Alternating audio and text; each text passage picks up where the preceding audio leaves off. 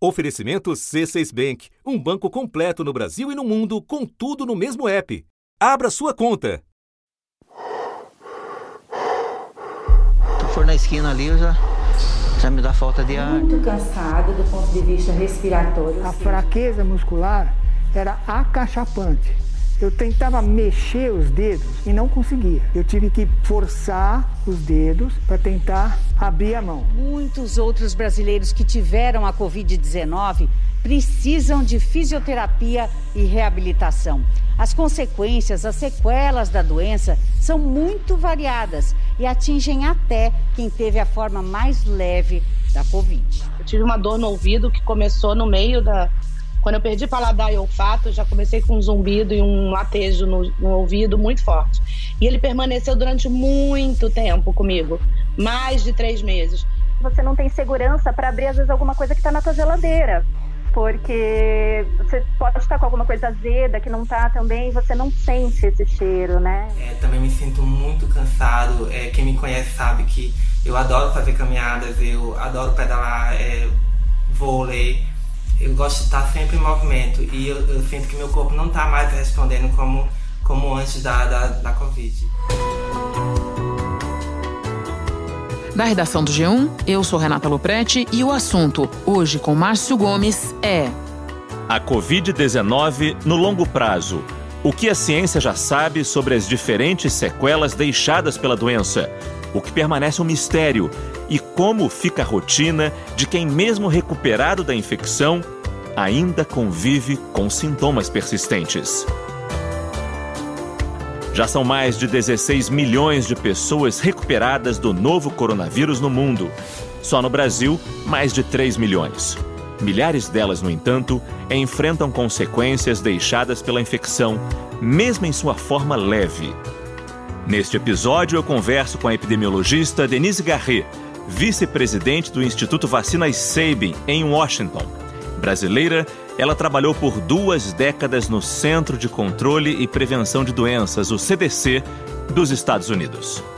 Antes, eu falo com a enfermeira paulista Larissa Leal, de 31 anos. Ela relata sua experiência com a Covid e as sequelas que ainda sente. Terça-feira, 1 de setembro. Larissa, você pode começar contando pra gente quando você teve a Covid e quais foram os sintomas que você sentiu? E é bom deixar claro aqui para as pessoas: você é enfermeira e você acha que você foi infectada no seu trabalho, é isso? Exatamente. Eu acho que fui infectada no trabalho porque eu trabalho no andar com pacientes com traqueostomia, aquele buraquinho no pescoço para poder respirar. No começo da pandemia, a orientação era que os pacientes usassem a máscara certo? Porém, os pacientes não conectaram as coisas que a máscara teria que ser no pescoço, porque é de onde vem o ar do pulmão, né? E nós fazemos troca de traqueostomia, fazemos tudo, então até orientarmos o paciente, a gente já teve contato, né?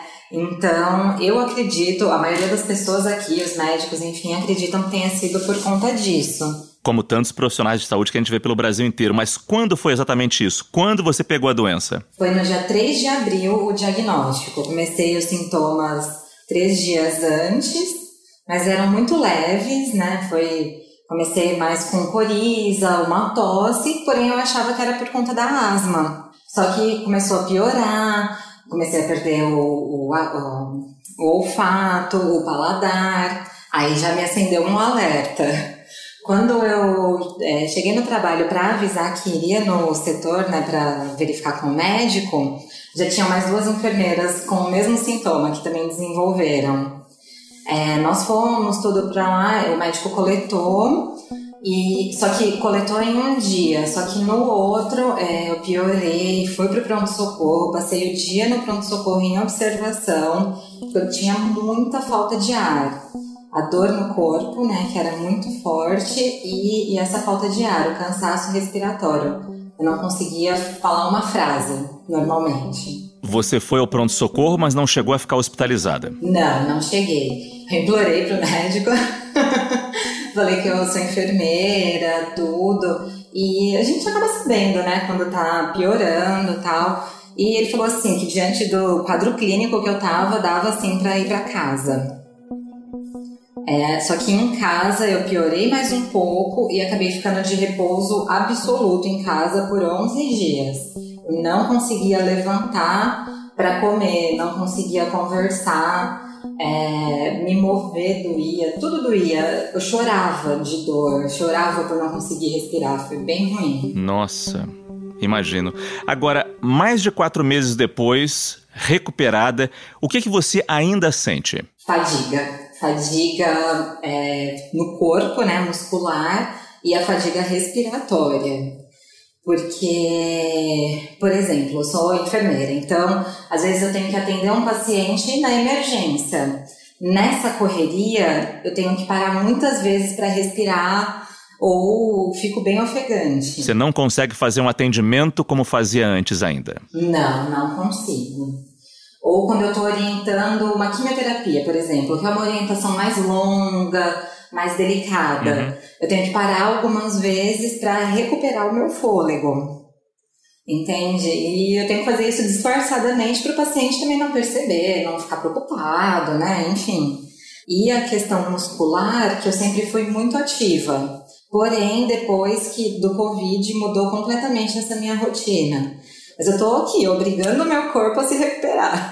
já começou, a, já voltou a rotina de exercícios? Não voltou como era, mas eu já faço exercício toda semana. E você acha que o fato de você ter asma, você falou que achava que era asma no começo, quando na verdade era Covid, isso agravou a sua sequela ou de alguma forma teve uma influência maior na sequela que você ainda está sentindo agora? Teve. Eu, tive, eu voltei no meu pneumologista e ele teve que trocar a bombinha por uma bombinha mais forte porque eu não estava uhum. conseguindo mesmo voltar à minha rotina, eu não conseguia trabalhar.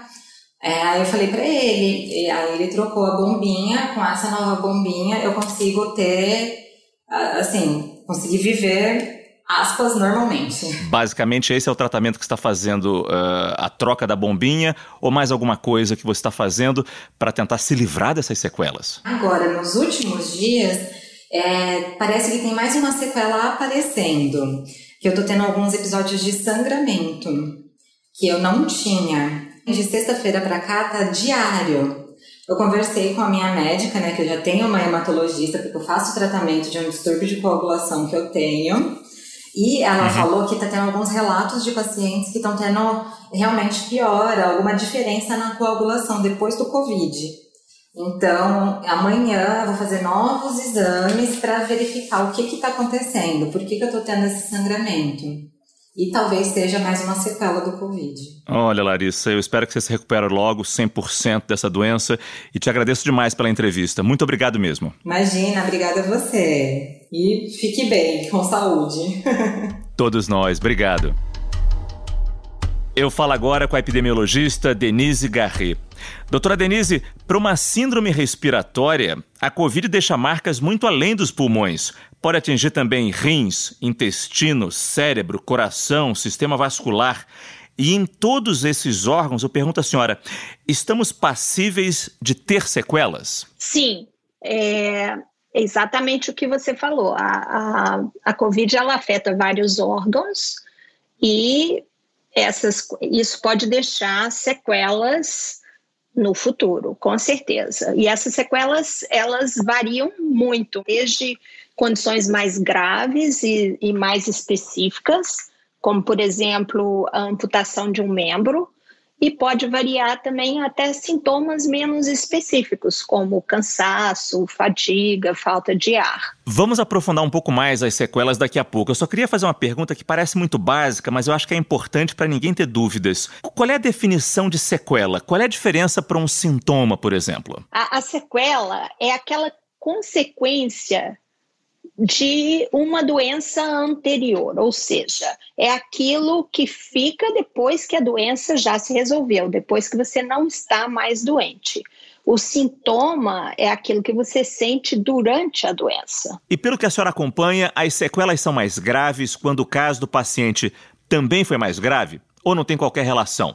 A pessoa pode desenvolver uma sequela mesmo se tiver tido uma Covid com sintomas mais brandos, mais suaves. O Márcio, qualquer pessoa pode desenvolver uma sequela. No início, é, a gente começou a ver as sequelas porque começamos a acompanhar os pacientes que estavam saindo de CTI ou pacientes mais graves, começamos a ver essas sequelas nesses pacientes.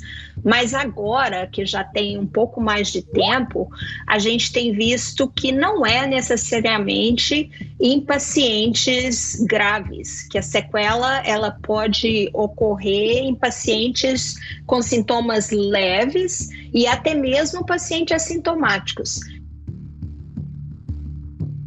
Né? No início existia essa ideia, ah, mata alguns e é leve para o resto. Era a ideia que a gente tinha, que se tornou errada. Não é bem assim mata, né? Mata alguns, é leve para o resto, mas tem uma gama inteira de um grupo que a gente não conhecia antes, que é o grupo que fica com sequelas crônicas da Covid. E quais são as sequelas mais comuns? Olha, isso varia, Márcio. É, você pode ter manifestações neurológicas, por exemplo. O que, que seria isso?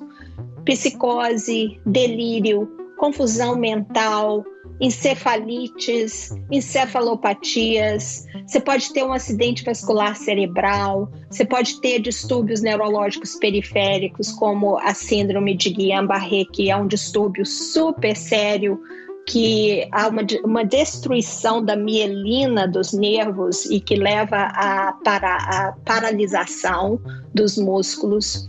Você tem também, é, lógico, as sequelas pulmonares, você pode ter as sequelas cardíacas, como insuficiência cardíaca, você pode ter sequela hepática, como insuficiência hepática.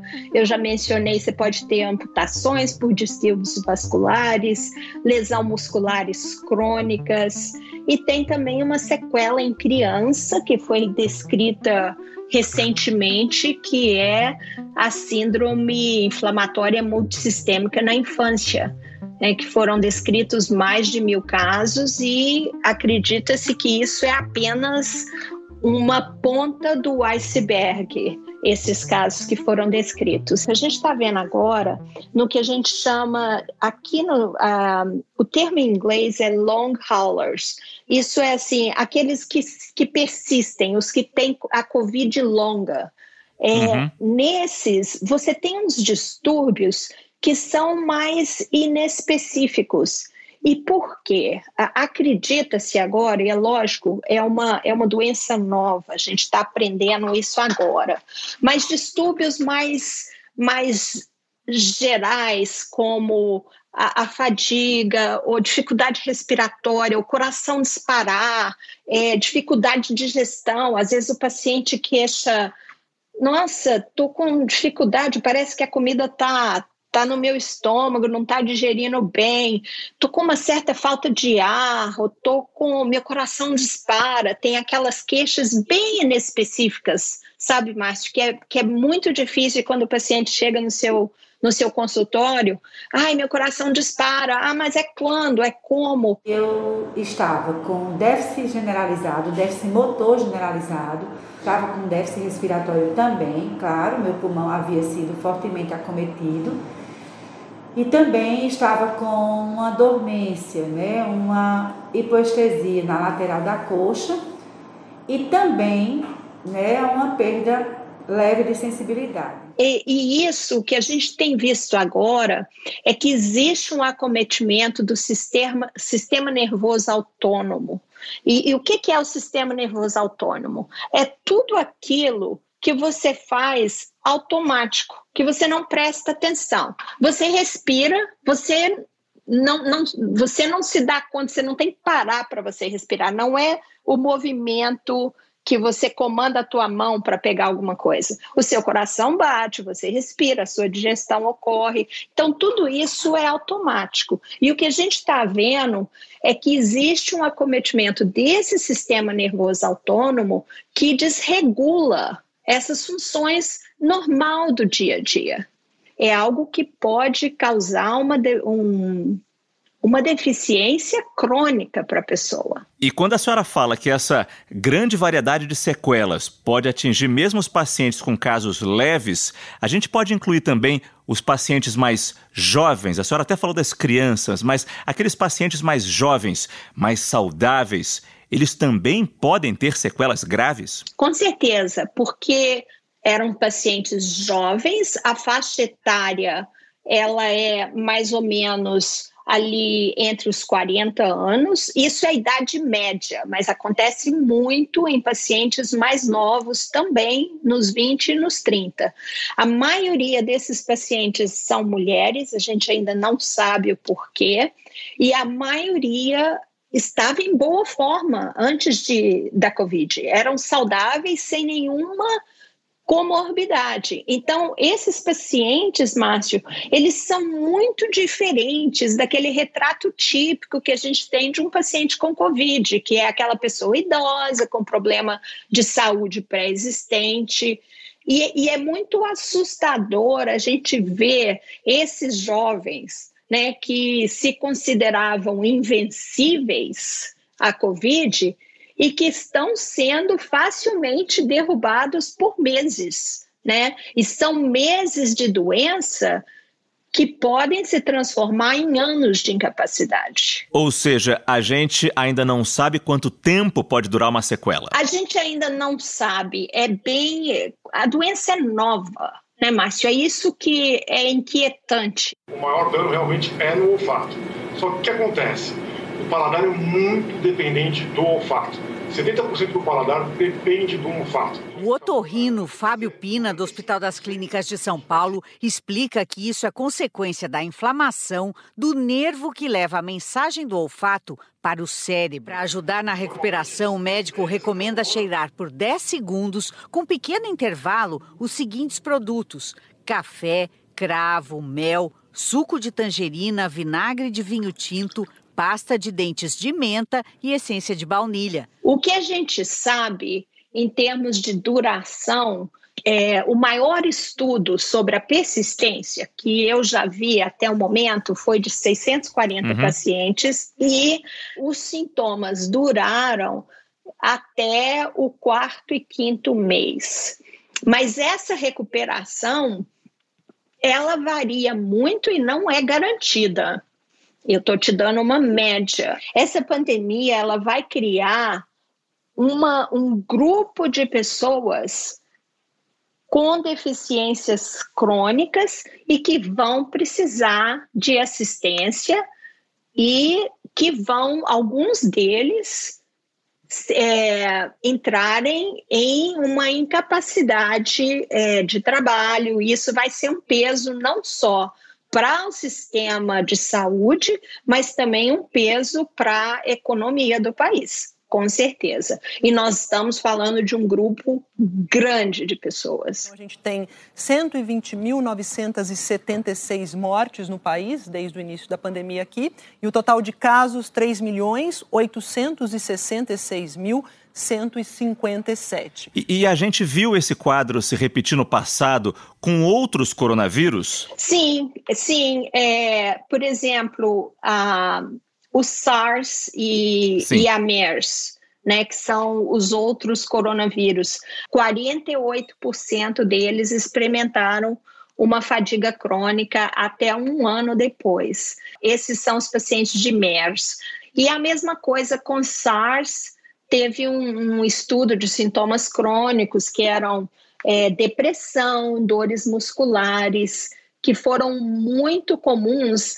Um terço dos sobreviventes de um surto de SARS que foi estudado em Toronto, na verdade, eles tiveram que modificar o estilo de vida deles porque eles, não, eles entraram em incapacidade e não conseguiam mais desempenhar as funções que eles tinham antes. Somente 14% desses sobreviventes desse surto em Toronto, só 14% não tiveram um sintoma a longo prazo. Nossa. Agora, a gente está falando aqui das sequelas deixadas pela doença, mas a gente não pode deixar de falar também, doutora, das sequelas deixadas pelo tratamento ou pela, pelas dúvidas que nós tínhamos no começo do tratamento. Eu estou querendo dizer a intubação.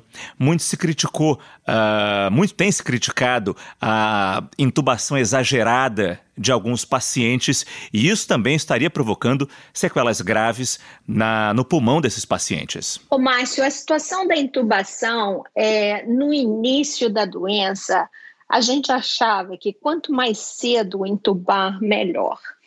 Hoje a gente já viu que não é assim, é que na verdade a intubação precoce ela está ligada a uma taxa maior de mortalidade o pulmão ele é muito atingido né, pelo, pela Covid. E o que a gente tem visto são faixas imensas de fibrose no pulmão dos pacientes que se recuperam, mesmo pacientes, às vezes, que não terminaram é, entubados, que não tiveram nem no, no, no CTI. Eles vão precisar de meses de fisioterapia para poder recuperar aquela capacidade respiratória que eles, tinham, que eles tinham antes. Para terminar, doutora Denise, que orientação a senhora daria para quem nos ouve e pode ter se identificado? com algumas dessas sequelas uh, que a senhora tão bem tratou aqui? Uma das coisas que tem ajudado muito, é lógico que a maioria dos países agora, já ciente dessa informação, estão criando clínicas especiais para esses pacientes é, porque os pacientes estão sobrecarregando o serviço de saúde e, e, existem muitos grupos. O que eles, o que essas, esses pacientes fizeram, porque é um grupo que está meio abandonado, uhum. né, Márcio?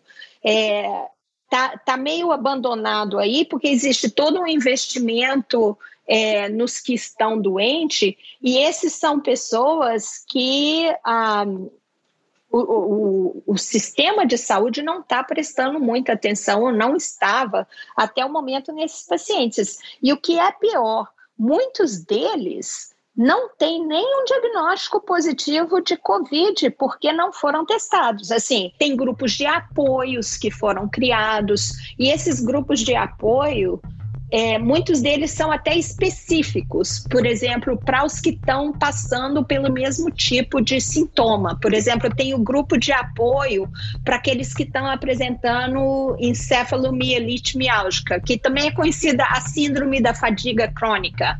Então, esses pacientes estão se encontrando no meio social, seja é, a rede, qual for, estão criando grupos e estão pressionando, estão lançando campanhas. Tem um grupo, é, um grupo britânico é, que chama SOS Covid é, longa duração, Long Covid SOS, que lançou uma campanha para pressionar o governo, não só para reconhecimento da condição, mas também para pesquisa e apoio nessa área.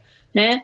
Então, uhum. é, eu acho que procurar um grupo de apoio é ótimo. E o que eu posso dizer, Márcio, para os que não tiveram Covid ainda, é prevenir. Denise, muito obrigado pelas explicações. Foi um prazer recebê-la aqui no assunto. Amém. Obrigada, Márcio. Muito obrigada. E agora um aviso.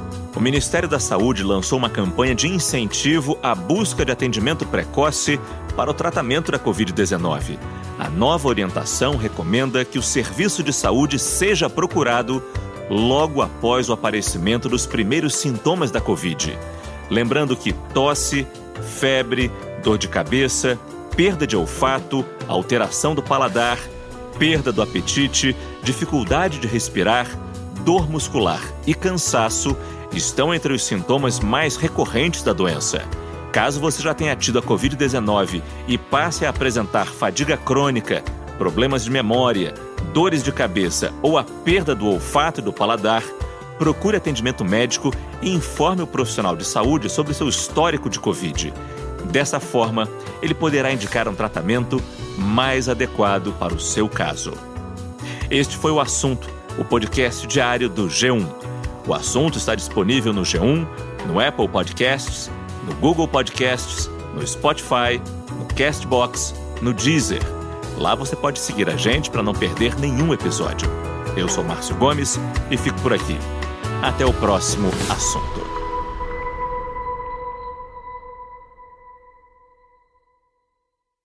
Você no topo da experiência financeira que um banco pode oferecer.